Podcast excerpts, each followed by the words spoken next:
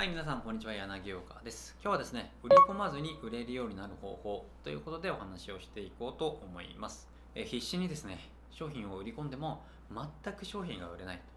こんな悩みお持ちじゃないでしょうか。実はですね、商品を売り込むことなく、えー売れるようにするための方法がですね、いくつかありますので、今日はそちらをですね、紹介していこうと思います。でまず結論というか一つの答えを言うと、まず相手の話をしっかり聞くことなんですよね。もう多くの売れないパターンっていうのはお客様の話を聞かずに自分の売りたい商品やサービスの話ばかりしてしまうんですよ。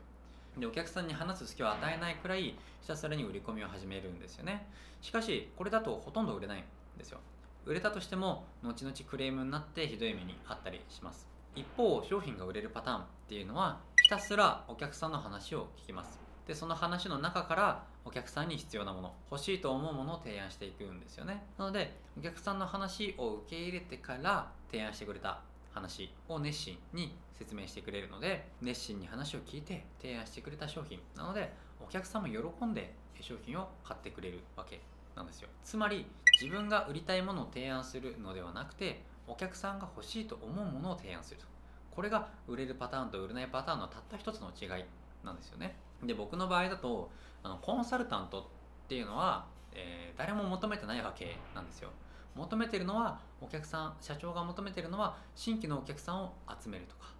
リピート率を上げるとか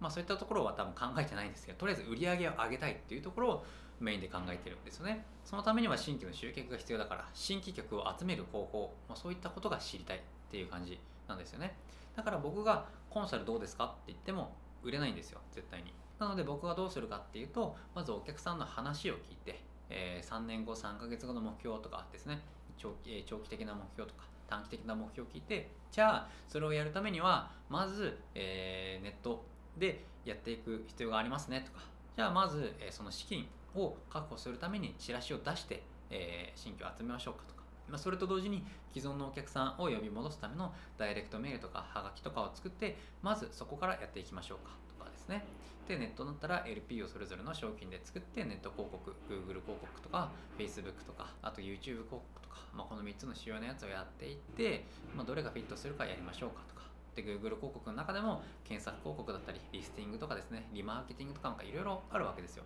で、まあ、どれがフィットするのかなっていうところとかあとお客さんがその広告のアカウントをですねどれだけ育てているのかとかいうところでも、まあ、どういうところですねあの何を使うのかっていうのも変わってくるわけなんですよね。だからまずお客さんの現状を聞いてそれに対して一番フィットする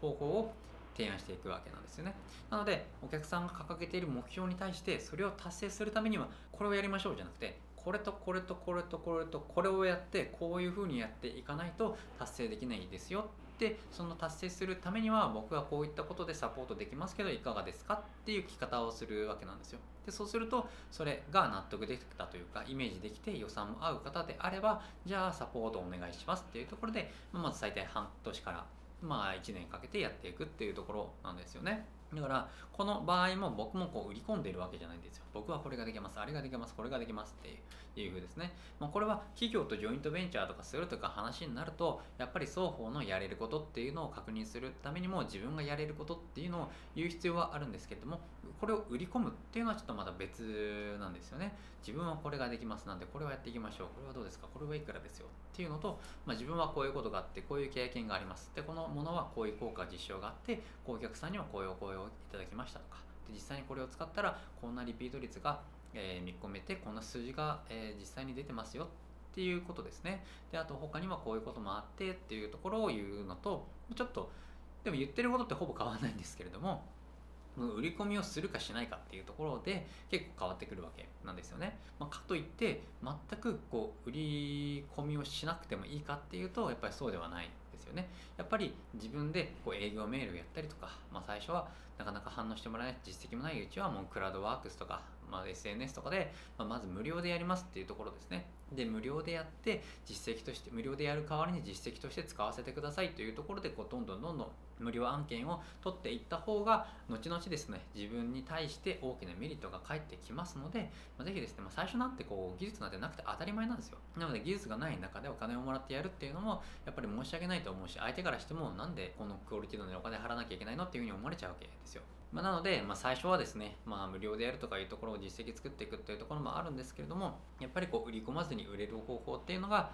お客さんの話を聞いてそのお客さんに合ったものを提案していくっていうところですね。でもう一つですね店舗型系の方であれば毎月ニュースレターを送るっていうところこれもですね結構なポイントになります。でこのニュースレターっていうのがあの商品の紹介とかじゃなくて、えー、なん商品をこう売るとかじゃなくてもう完全にこうパーソナルというかあのプライベートなことを出していくと。で今月は例えばバレンタインデーがありましたねみたいな。でなん私が学生の頃にはたらチョコを何個もらったとか何個もらって今付き合っている、えー、今結婚した妻がその時チョコをくれた人でその時告白しましたとかなんかそういうなんかねそれ甘酸っぱいようなそういうあのエピソードがあるのであれば自慢とかじゃなくてそういうエピソードがあればそういうのを発信していくと。でその下に、えー、今は美容室とかだったら冬だと乾燥があれなのでこうヘアパックの商品こういうのがおすすめですよで値段を載せずにこう天板に載ってるやつをそこに3つぐらい載せていくんですよね。そうすることによってそのニュースレターを見てくれたお客さんがあそこのあこの天板のこの商品欲しいんだけどって言ってくれて買ってくれるんですよ。でこんなうまい話あるかと思うと思うんですけどもうまい話にこういう話になっていくんですよね。なのでこれの方法で美容室とかは20万円とか50万円ぐらい毎月、えー、天板の料金でですね売上から上乗せしたっていうところがありますのでニュースレターっていうのは100人ぐらいですよ送ってマックス。で DM って1万円印刷機かけても150円ぐらいですので100万円で1万5000円ですよね。1万5000円の広告費というか費用で20万から50万の利益があるんだったらめちゃくちゃいいですよね。しかも天板なんてあの物を売るだけだったりするんで自分がこうカットしたりとか労働したりするわけじゃないのでかなりですね収益性もいいものになりますのでそういったニュースレターとかもですね実際にやると、まあ、ほとんどのところがやってないのでそれだけでインスタとかホットペッパーとかどんな頑張るよりも確実にですねよりファン化できる施策になりますのでぜひですねニュースレターまあ、いろんな情報があると思いますので、ニュースレターですね、ぜひやってみてください。はい、今日はこれで終わっていくんですけれども、このチャンネルでは年収1億円を突破するにはどうしたらいいのか、えどういう行動をしたらいいのか、どういうマインド、マーケティングをしたらいいのかっていうところを具体的にお話ししております。毎日投稿しておりますので、毎日動画チェックしていただきまして、ぜひあなたのですね、年収1億突破のための役に立っていただきたいと思います。それじゃあまたお会いしましょう。さよなら。